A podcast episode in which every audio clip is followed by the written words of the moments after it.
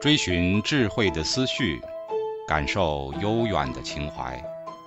家常读书时刻。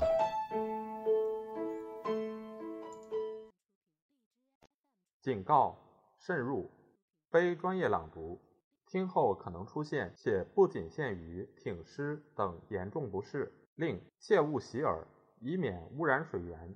引发小猫、小狗中毒等严重生化事件。栏目八点一：孤遗疏旧的投资。根据内涵适应性理论，如果某些心理机制能让我们按照遗传相关度的高低来对亲属进行投资，那么自然选择将会把这些机制保留下来。所预期的遗传相关度是这两个因素的函数：一。家族成员之间的谱系关联，比如和同胞姐妹的遗传相关度，要比和叔伯以及外甥的更高。二，婚外性行为导致了父亲身份的不确定性。在这一章中，我们已经看到有证据表明，随着父系世代中父亲身份的不确定性的增加，祖辈和孙辈之间的投资行为逐步降低。这种效应仅仅存在于祖孙之间的投资行为中吗？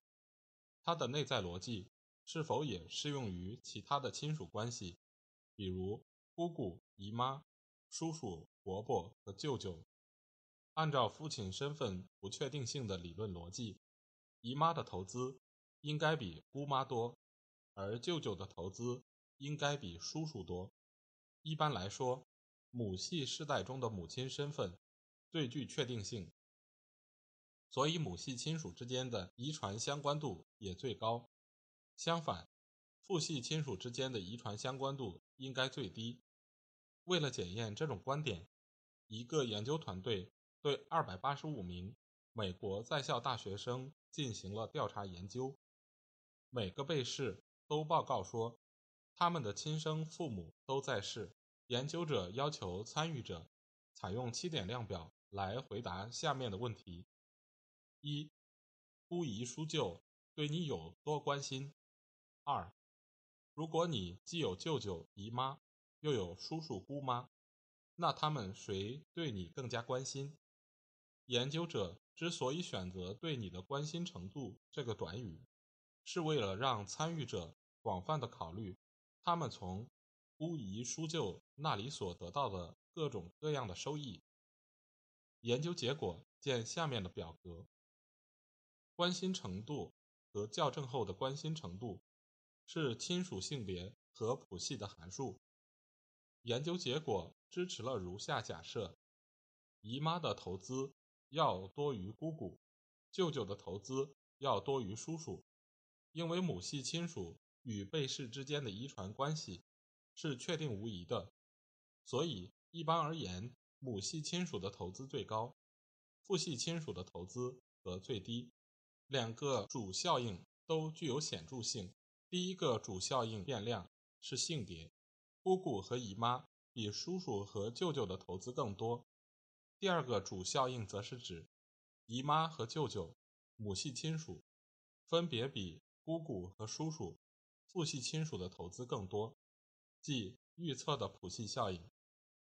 研究者认为，造成这两种效应的原因是不同的。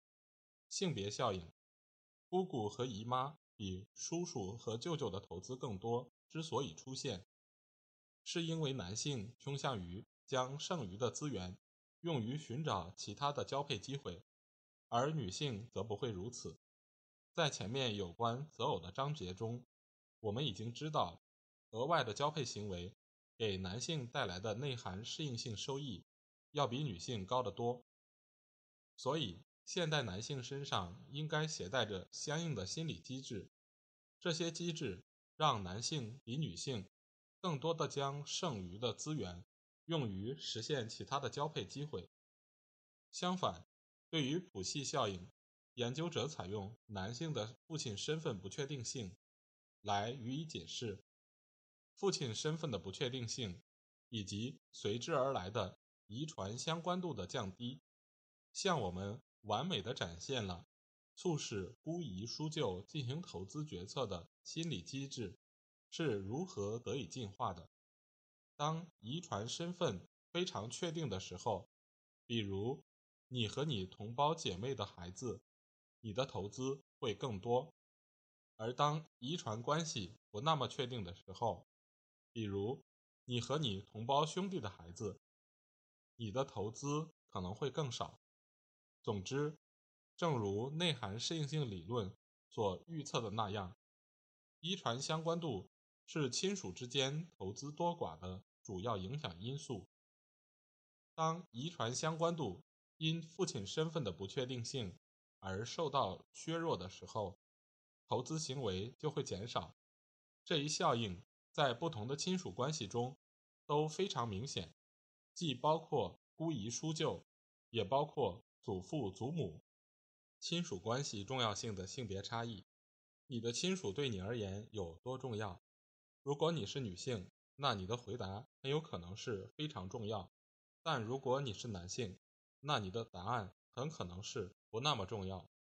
这就是两位进化心理学家近期的两项研究结果。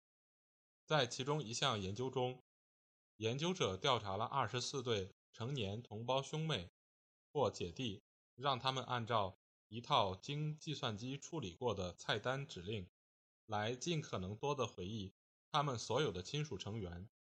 结果表明。同胞中的女性比男性回忆出了更多的亲属，前者平均三十二人，后者平均二十七点五人，两者的差异达到了显著性水平。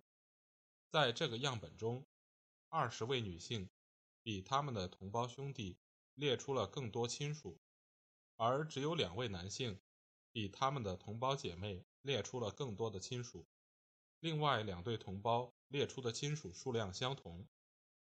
这种性别差异甚至超越了亲属的种类。不管是长辈，比如祖父母、曾祖父母，还是旁系亲属，比如兄弟、堂表亲；不管是母系亲属还是父系亲属，这种性别差异都是成立的。你能回忆起你长辈的娘家姓吗？如果你是女性，那你很有可能能够记起来。尽管只有百分之五十八的女性被试比他们的同胞兄弟列出了更多的女性长辈的娘家姓，但是没有一个男性被试比他的同胞姐妹列出了更多的娘家姓。其他同胞列出的长辈的娘家姓数目相同。总之，女性在回忆亲属这件事上似乎比男性做得更好。这种现象当然不能归结于。男女两性在记忆能力上的领域一般性差异，因为男女两性的记忆能力在总体上没有差别。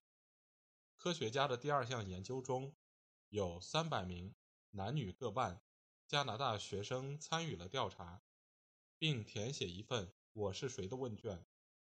问卷的内容是：在下面的十个空白处，请用十种不同的陈述来回答“我是谁”。这个问题按照你想到的先后顺序填写答案，越多越好。尽管提到亲属关系和家庭角色的男女比例没有太大的差别，女性为百分之五十三，男性为百分之五十一，但是男女两性在表述亲属关系时却存在巨大的差异。女性更多的提到了他们的家庭角色。在使用关系词时尤其如此。在所有使用关系词的参与者中，百分之四十四的女性将她们自己描述为女儿，而只有百分之十二点五的男性将他们自己描述为儿子。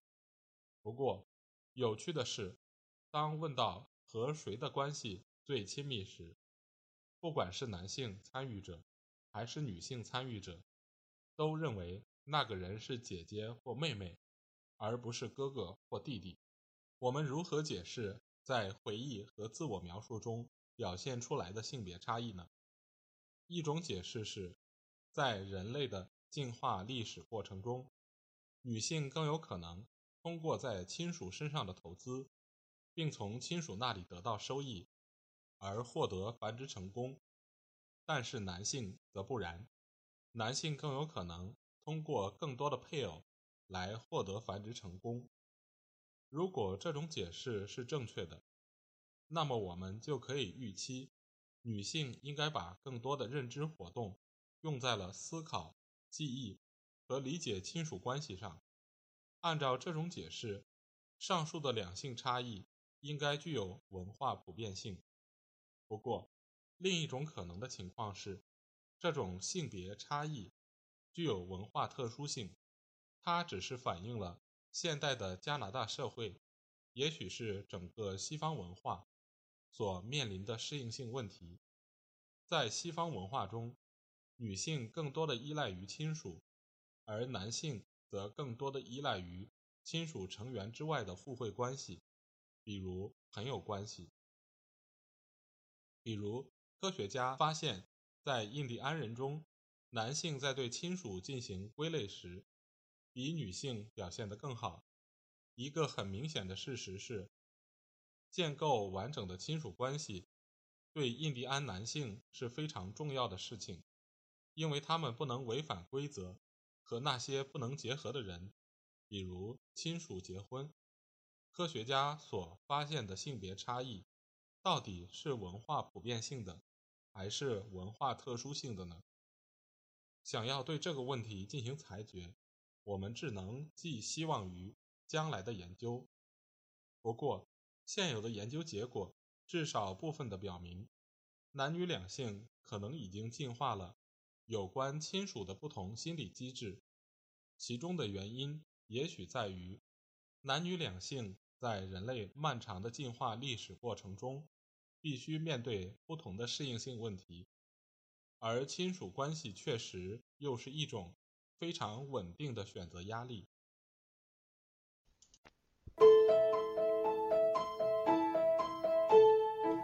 家常读书制作，感谢您的收听。